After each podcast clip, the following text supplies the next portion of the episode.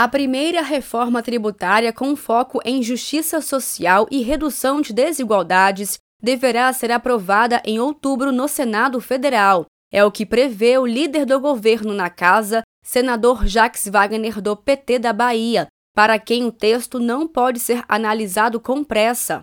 Jacques Wagner disse que a expectativa para aprovar a reforma tributária no Senado é positiva. O líder do governo no Senado elogiou ainda o trabalho realizado pela Câmara dos Deputados, ao dizer: fez um belo trabalho e vamos trabalhar para aperfeiçoar o texto no Senado. A iniciativa, no entanto, deve sofrer alterações que precisarão ser analisadas pela Câmara. Por isso, a expectativa é de que o novo sistema de tributação sobre consumo e serviços do país seja promulgado até o final do ano. O ministro da Fazenda, Fernando Haddad, falou da repercussão da aprovação da medida pela Câmara dos Deputados ao dizer que considera que o Senado não terá dificuldades para aprovar a reforma tributária. Até pelos telefonemas que eu recebi, mensagem que eu recebi, eles estão se sentindo muito contemplados pelo trabalho que o Agnaldo fez, até porque o Agnaldo já considerou a PEC 110, que está no Senado, né?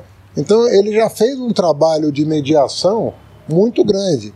E para além da, das duas PEC, né, 45 e 110, houve um incremento né, é, substantivo de propostas que foram acolhidas. Eu acredito que nós não vamos ter grande dificuldade no Senado, não. A reforma tributária trata apenas dos impostos que são cobrados sobre o consumo.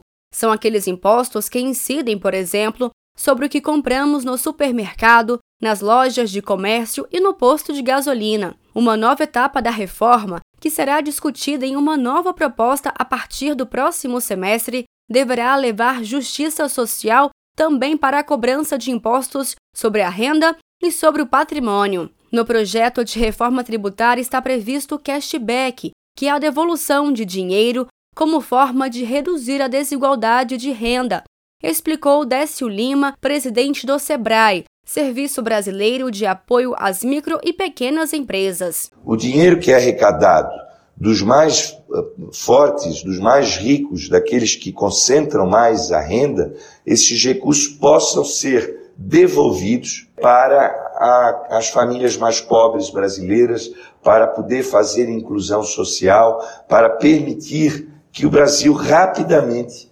através inclusive deste modelo da reforma tributária, possa ter, ser um país minimamente justo e dizer para o mundo é, também é, que nós somos um país que aqui não há fome, não há miséria, não há exclusão, porque a nossa riqueza ela garante ao povo brasileiro um Estado minimamente social. Para o presidente Lula, com a reforma tributária, o Estado vai arrecadar mais. Olha, certamente não é o texto perfeito que quer o Haddad.